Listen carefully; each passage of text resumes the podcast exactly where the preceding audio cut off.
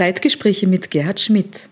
Ein Austausch über Politik, Kunst, Kultur und Wirtschaft zu aktuellen Themen unserer Zeit. Dieses Mal mit Thomas Schäfer-Ellmeier über das richtige Benehmen, was die Wiener Balltradition auszeichnet und wie man nicht nur am Tanzparkett eine gute Figur macht. Meine sehr geehrten Damen und Herren, herzlich willkommen zu dieser Ausgabe der Zeitgespräche, äh, wieder hier aus der Wiener Urania und wie ich an dieser äh, Stelle immer sage, dem Herzstück oder dem Flaggschiff der österreichischen Volksbildung. Mein heutiger Gast ist eine äh, ganz beeindruckende Persönlichkeit, der vor allem, wenn es um das Auftreten in der Gesellschaft geht, einen ganz, ganz fixen Platz und festen Platz auch in der medialen und in der öffentlichen Wahrnehmung einnimmt. Herzlich willkommen, Professor Diplomkaufmann von Thomas Schäfer-Ellmeier. Danke, dass Sie so kurz äh, auch nach Ihrem Geburtstag heute äh, zu uns gekommen sind. Herr äh, Professor, Sie haben einen, einen wirklich ganz, ganz spannenden Lebenslauf, äh, den ich mir da angeschaut habe.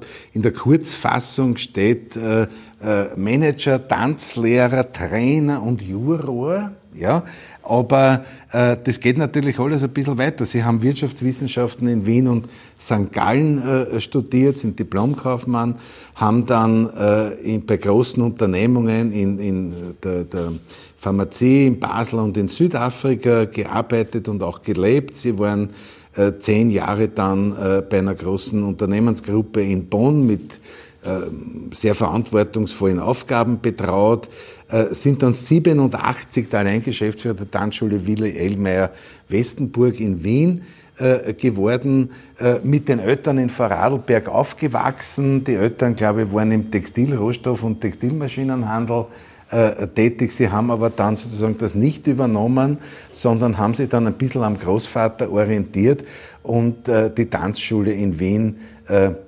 übernommen mit einer großen Erfahrung, die Sie in internationalen Konzernen gelernt haben. Wie sind Sie damals zu dieser Entscheidung gekommen, die Tanzschule zu übernehmen? Nach dem Tod von meinem Großvater, bei dem ich ja noch zwei Jahre in Wien neben dem Studium gejobbt habe in der Tanzschule als Assistent, äh, bin ich ja ins Ausland gegangen. Da war ich eben zuerst, habe ich mein Studium in, in der Schweiz abgeschlossen, bin dann nach Basel zu diesem Chemiekonzern Dort wurde ich dann nach Südafrika transferiert und habe dann dort einige Jahre gelebt, eine Abteilung geleitet und bin dann zurück nach Europa gegangen zu diesem deutschen äh, Metallkonzern. Das waren äh, hauptsächlich Metalle. Und nach zehn Jahren kam dann mein Vater, hat gesagt, die hatten damals die Tanzschule geerbt, 66, also nach dem Tod meines Großvaters, nachdem sie die 22 Jahre lang geführt haben, haben sie sich zur Ruhe setzen wollen. Und da war ich praktisch vor die Frage gestellt, soll ich weiterhin in der Industrie arbeiten, was eigentlich ein, ein sehr, sehr interessanter, schöner äh, Bereich war, oder nach Wien zurückgehen, was an sich natürlich schon sehr attraktiv war für mich, aber vor allen Dingen auch ein Unternehmen weiterführen im Sinne meines Großvaters und meiner Eltern weiterhin, das praktisch nur in Wien in dieser Form überhaupt existiert, weil eben gerade in Wien dieses, diese ganze äh, Philosophie, wenn man so sagt, von der Bevölkerung getragen wird, so wie die Wiener Balltradition, wie die auch einzigartig ist auf der ganzen Welt, ist das eben auch etwas, wo ich mir gedacht habe, das ist eine ganz schöne Aufgabe, die eigentlich nirgendwo sonst und niemandem anderen überhaupt passieren kann oder geschenkt werden kann. Und deshalb habe ich mich dann entschlossen, nach Wien zu gehen. Die Bedeutung des Tanzens in einer Gesellschaft ist ja das eine, aber die Tanzschule vermittelt ja darüber hinausgehend noch andere Werte. Ja, mein Großvater hat ja schon, als er dann 1919 den, die Tanzschule gegründet hat, äh, immer in den Kursen auch Umgangsformen mit vermittelt und hat dann nicht nur sehr viele Radiovorträge und, und verschiedene äh, Schulen auch besucht, sogar Gefängnisse auch besucht und dort Vorträge gehalten habe ich übrigens auch. Und das ist so eine Tradition, die wir weitergeführt haben, viele Jahrzehnte. Aber er hat dann nach dem Zweiten Weltkrieg das Buch herausgebracht, Gutes Benehmen wieder gefragt. Und das war so, glaube ich, einer der äh, Schlüsselpunkte, warum er so bekannt wurde, warum das auch so in ganz Österreich oder zumindest in Wien sehr weit verbreitet wurde. Dann haben meine Eltern die Tanzschule übernommen, haben in den 70er Jahren das Buch geschrieben, Gutes Benehmen, immer gefragt. Und als ich dann hergekommen bin, habe ich in den 90er Jahren geschrieben, Gutes Benehmen gefragt. Und habe gedacht, damit ist eigentlich meine Schuldigkeit getan. Habe aber inzwischen gemerkt, die Welt verändert sich derart schnell, dass ich noch einige Exemplare nachgelegt habe, also etwa acht Bücher dann geschrieben habe. Der Großvater war ja auch ein Spezialist für Pferde. Der war ein Pferdeflüsterer, unglaublich, ja. ja. Das kann man sagen. Er, war bei der Kavallerie. Ja.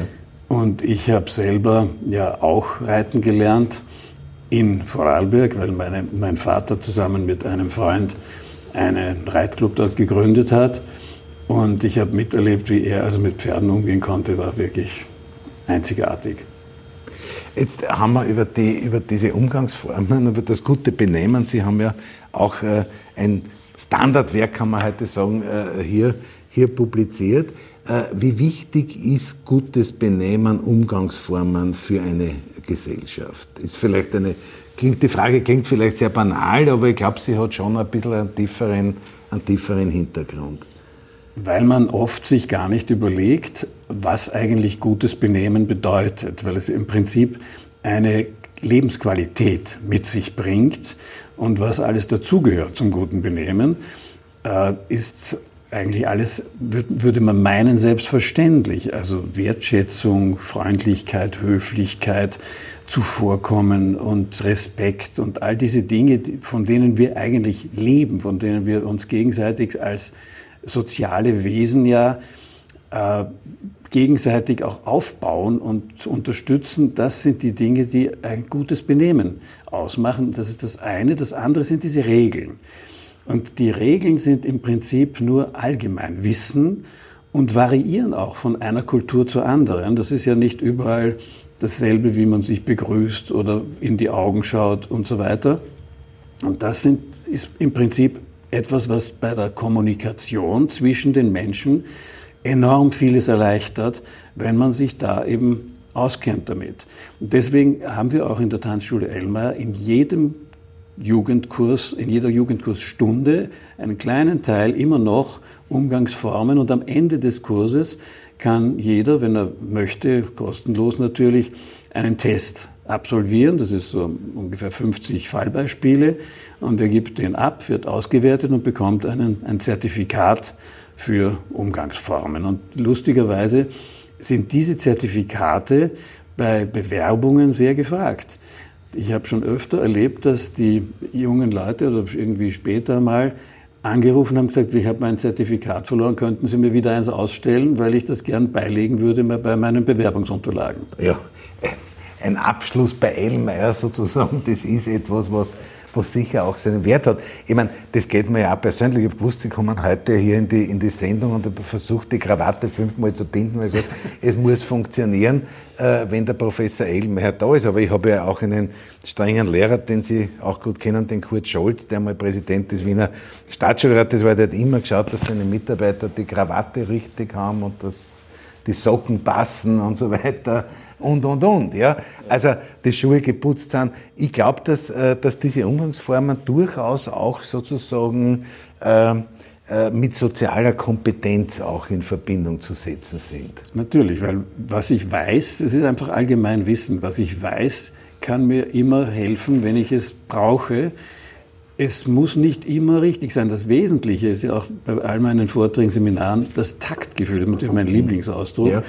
Taktgefühl gibt es ja nicht nur was, in, was so das, beim, beim, bei der Musik, als auch eben, wer will schon taktlos sein. Taktlos, wenn man also gar nicht merkt, dass man einen Fauxpas gerade begangen hat. Und das ist, heißt eigentlich in jeder Situation in der Lage zu sein, möglichst das Richtige zu tun. Und das kann manchmal auch gegen diese Benimmregeln verstoßen, ja.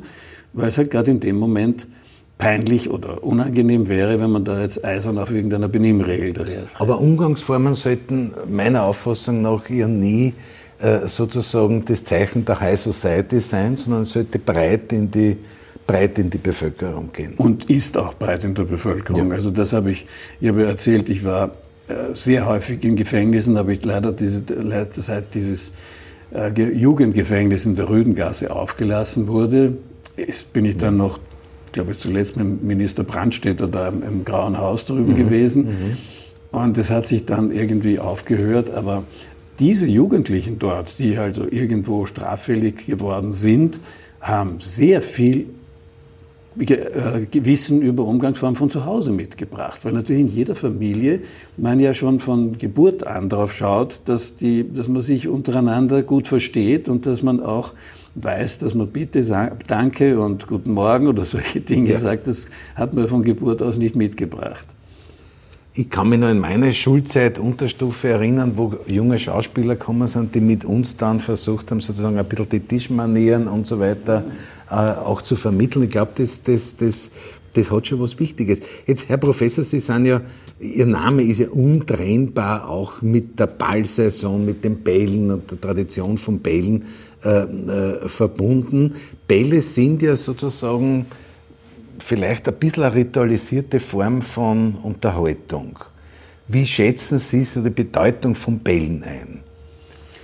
Die Bedeutung von Bällen schätze ich so ein, dass es die Gelegenheit gibt, ein wirklich wunderschönes Fest zu veranstalten oder dabei zu sein, für die Gäste natürlich bei so einem großen Fest, was sonst auf der ganzen Welt nirgends mehr geboten wird. Das ist die eine Seite, die rein private Seite. Das ist auch etwas, wo immer noch, besonders bei unserem Elmeier-Kränzchen, da am Fasching-Dienstag in der Hofburg, die mhm. Jugend debütiert. Nach wie mhm. vor ist das noch die alte mhm. Tradition, mhm.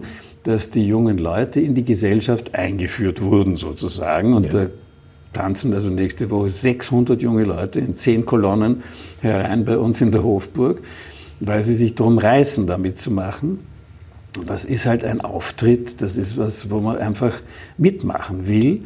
Und das ist auch etwas, was wir hier ganz einzigartig nur in Wien in der Form erleben. Und das ist halt wirklich etwas, was wir, glaube ich, auch schätzen sollten. Was noch der Nebeneffekt ist, ich war ja viel international unterwegs als äh, Leiter einer Sparte für hochreine Metalle. Äh, ich kann in Tokio, Paris und Wien und überall in fantastische Restaurants meine Kunden einladen. Aber zu einem großen Wiener Ball kann ich das nur in Wien machen. Und das sind Dinge, die halt auch sehr verbinden und meiner Meinung nach ein großer Vorteil der Wiener Wirtschaft sind, dass sie diese Möglichkeit hier haben. Äh, Wien versucht ja diese Idee auch ein bisschen zu exportieren. Das ist jetzt durch äh, Corona natürlich äh, ähm, belastet und unterbrochen gewesen, aber es gibt, glaube ich, 46, 47 äh, Wien-Bälle, im, im Ausland, glaube ich, der prominenteste in, in, in New York, äh, wo auch die, die Wiener Politik versucht, sozusagen auch Vernetzungen in diesen Ländern entsprechend zu kultivieren, das halt mit den Botschaften und mit der Wirtschaft gemeinsam äh, organisiert wird und wo man das auch sehr unterstützt. Ja. ja, das gibt international, aber kann man natürlich überhaupt nicht vergleichen. Natürlich, das ist mit, mit einem Wiener, Wiener Ball. Ja. Also ich habe in Tokio mal einen Ball eröffnet und da haben wir also unsere Walzerformation mitgehabt, die dort mit einer Gruppe von japanischen Jugendlichen zusammen die Eröffnung getanzt ja. hat. Wir haben die Quadrille getanzt ja. und ich habe nächtelang die Herrschaften überreden müssen, dass wir eine Publikumskadrille machen. Ja. Warum? Weil dort die halbe Regierung anwesend ja. war und die haben sich nicht getraut, dass die, der Ministerpräsident und so weiter dann aufgefordert werden von unseren Jugendlichen zum Quadrilltanzen. Ich habe sie ja. dann überzeugt. Ja. Sie haben gesagt, aber der Prinz aus dem Kaiserhaus, den dürfen wir nicht auffordern. Ja. Dann saß der arme Kerl dort, niemand hat ihn aufgefordert und alle anderen haben einen unglaublichen Spaß gehabt. Publikumskadrill ist halt auch etwas, was wirklich so ein Highlight ist von jedem Ball geworden ist. Und auch etwas Verbindendes. Etwas Verbindendes und etwas, was die Menschen, die das erste Mal auf einen Ball kommen, total überrascht, weil wir ja doch so ein Image haben von steifer Höflichkeit im Ausland mhm. oft. Mhm. mhm. Und wenn die dann hierher kommen und sehen, was wir da für eine Hetz dabei haben, ist das eine überraschende, ein überraschendes Erlebnis. Ja. Und jetzt beobachten Sie ein, oder begleiten eine Zeit lang schon die, äh, die, die, die Balltradition, die Ballkultur. Sehen Sie das sozusagen im Verhalten der, der Gäste Veränderungen oder bleiben wir da ziemlich äh, strikt entlang der Tradition? Ich habe also eher die Veränderung erlebt, allerdings ist das jetzt auch schon eine Weile her, als ich Ende der 80er Jahre hergekommen bin, haben die Leute sich weniger elegant gekleidet, als, als es dann später in den 90er Jahren und, und nach der Jahrtausendwende wurde. Das ist irgendwie, hat sich verändert. Also bei vielen Bällen am Anfang war ich der Einzige im Frack. Und inzwischen ist bei den meisten Bällen sind sie doch ein Großteil der Herren, also nicht die meisten, aber doch sehr viele, die eben Frack tragen und die Damen auch, die elegantere Abendkleider halt haben. Das ist schon irgendwie aufgewertet worden, habe ich den Eindruck. Dann gibt es natürlich unzählige kleinere Schulbälle und alle möglichen anderen Bälle, die halt ihren eigenen Charakter haben. Und ich werde ja oft gefragt, welches ist der schönste Ball oder was unterscheidet den einen vom anderen. Und ich finde, jeder Ball hat seinen eigenen Charakter und die Gäste oder die Organisatoren oder die Gastgeber wollen das so genießen, wie es bei ihnen halt am, am besten passt, auch vom, vom Portemonnaie her passt natürlich. Nicht jeder kann sich die Hofburg oder den Musikverein leisten. Und deshalb finde ich das sehr, sehr schön, dass es in Wien 450 Bälle gibt, die komplett unterschiedlich sind teilweise. Und kein Privileg mehr einer bestimmten Oberschicht, sondern das ist, glaube ich, ziemlich. Aber das war, glaube ich, schon lange nicht mehr, ja. weil der äh, Revoluzer Josef II. Ja, ja hat ja schon bestimmt nicht zur Freude seiner Mama die Hofburgbälle für das gewöhnliche Volk geöffnet. Und so soll ja auch der Wiener Walzer bei Hof überhaupt äh, äh, anerkannt worden sein und hat von dort weg den Siegeszug des Wiener Walzers angetreten. Und dann ist ja etwas passiert, was auf der Weltgeschichte überhaupt einzigartig ist. Es gab den Wiener Kongress. Also neun Monate lang war ein Fest ja. an das andere gereiht. Und wieder haben sehr viele Leute aus dem Volk jede Woche irgendwo teilnehmen können. Und damit ist das, glaube ich, auch so tief verwurzelt, verbunden natürlich auch mit all den tollen Komponisten im 19. Jahrhundert, wie Strauss und Lanner und Zierer und all die Herrschaften, die da natürlich eine Musik geschaffen haben die uns einfach berührt. Ganz egal, ob wir jetzt gerade, so wie ich, im Ausland leben oder hier in Wien ja, leben, ja. einen Straußwalzer zu hören, das sind Heimatgefühle.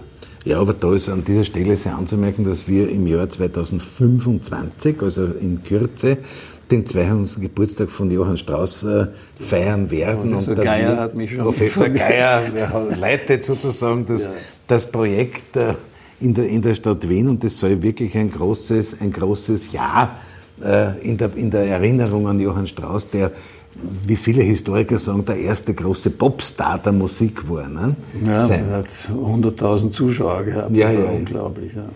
Ja, und der Wiener Kongress war ja, der Wiener Kongress war ja auch sozusagen eine, eine ganz enge Verbindung dieser, dieser, dieser, dieser Balltradition oder dieser Ballform mit Politik. Ja, es gibt ja viele, viele Schriften sozusagen, kreuz und quer durch Europa. Der Henry Kissinger hat sein, sein, sein Meisterwerk sozusagen über den Wiener Kongress geschrieben, äh, aus denen ganz klar hervorgeht, welche politischen Entscheidungen rund um diese Bälle, aber auch um Konzerte, der Beethoven war ja seine Tänze und so weiter, ja, äh, da passiert. Das heißt, Kultur, der Wiener Kongress war ja auch sozusagen ein großer Vorwärtsschub äh, der, der kulturellen und künstlerischen ja, Entwicklung. Das, das, darf man wirklich nicht unterschätzen, weil es überhaupt nirgendwo jemals vorher und nachher wieder ja. sowas passiert ist, dass man ganz Europa hier sich versammelt und neun Monate lang feiert und verhandelt. Ja, ja.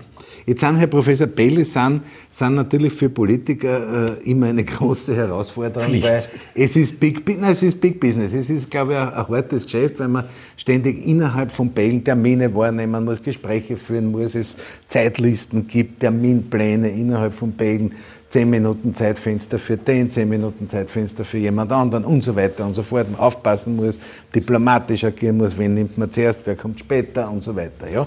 Äh, aber Bälle sind ja auch sozusagen etwas, was Umgangsformen vermitteln soll.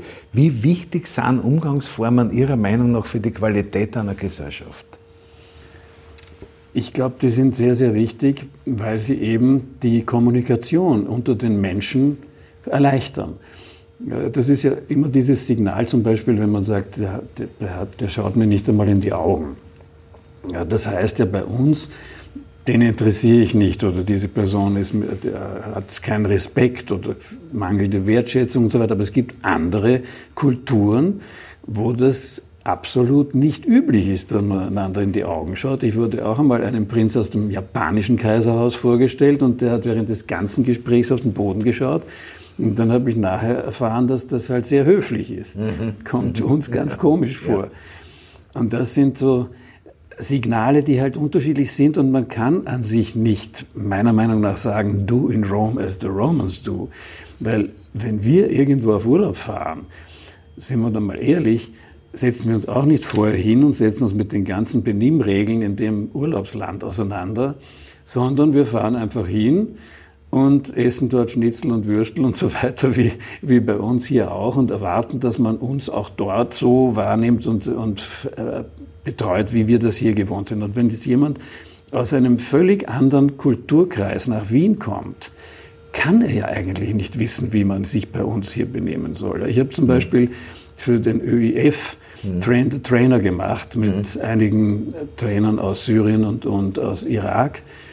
Und ich erkläre so die Stellung der Frau und wie sich das entwickelt hat über die Jahrhunderte bei uns, weil zum Beispiel im alten Rom ja die Frau überhaupt keine Rechte hatte und inzwischen alles Gott sei Dank anders ist.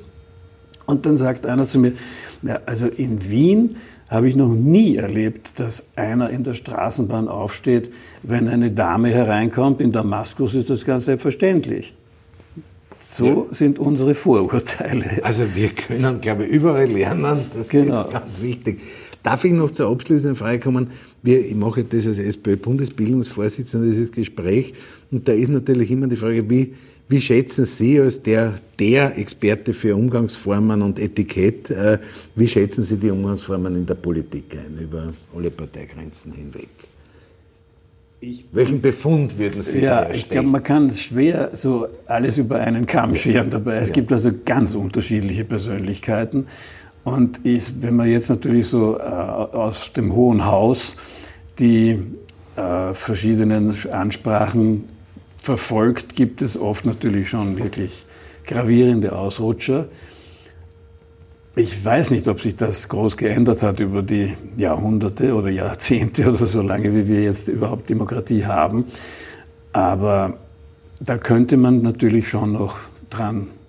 Es hat also Luft für Verbesserung auf jeden Luft Fall. nach oben. Ja. Aber das kann man eigentlich sehr, sehr weit sagen für verschiedene gesellschaftliche Bereiche und auch innerfamiliäre Bereiche, wo das ja meistens einen Ursprung hat. Denn man darf ja nicht vergessen, wenn jemand zu Hause schon von Kindheit an solche Töne gewöhnt ist, dann wird es schwierig sein, ihm das später mal irgendwie abzugewöhnen. Eltern haben eine ganz wesentliche Rolle als Vorbilder. Und da, finde ich, ist wirklich viel Nachholbedarf, weil man oft erlebt, dass gerade in den Schulen diese Aufholarbeit dann dort erwartet wird, dass mhm. man also das mhm. an die, an die Lehrer delegiert und die Lehrer haben eigentlich nicht diese Aufgabe.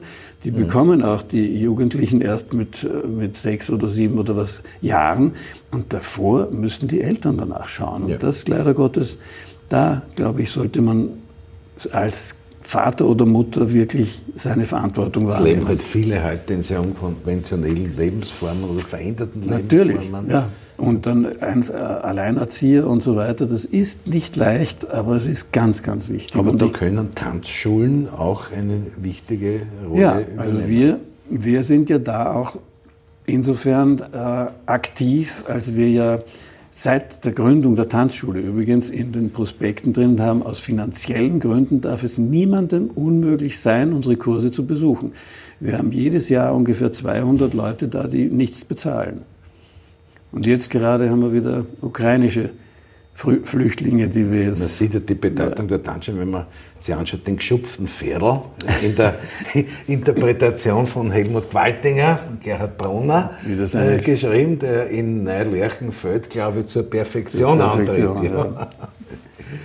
Herr Professor, ich danke schön. Sie sind ja auch jemand, der junge Künstlerin wie die Alma Deutscher sehr fördert, die ja in Amerika einen großen äh, großen Erfolgsweg äh, geht. Also ich finde eher, sie fördert uns und es ist ja toll, ja, was, was sie für uns komponiert und, ja. und wie, mit da welcher Sie hat einen Elmer-Walzer komponiert. Ne? Genau, sie hat ja. nicht nur einen, sondern sogar mehrere, Wirklich? damit wir welche aussuchen können und dann für einen entschieden. Vielen Dank, lieber äh, Professor. Ich danke Ihnen sehr, sehr herzlich, dass Sie trotz danke eines Ihnen, sehr, sehr dichten Zeitkorsetts Zeit genommen haben, heute da in die Wiener Oranje zu kommen. Ich wünsche Ihnen alles, alles Gute und äh, hoffe, dass Sie noch mit vielen, vielen Impulsen sozusagen unser gesellschaftliches Leben bereichern. Danke vielmals und vielen Danke. Dank für die Einladung und das interessante Gespräch. Danke Dankeschön. Danke, Danke, Danke.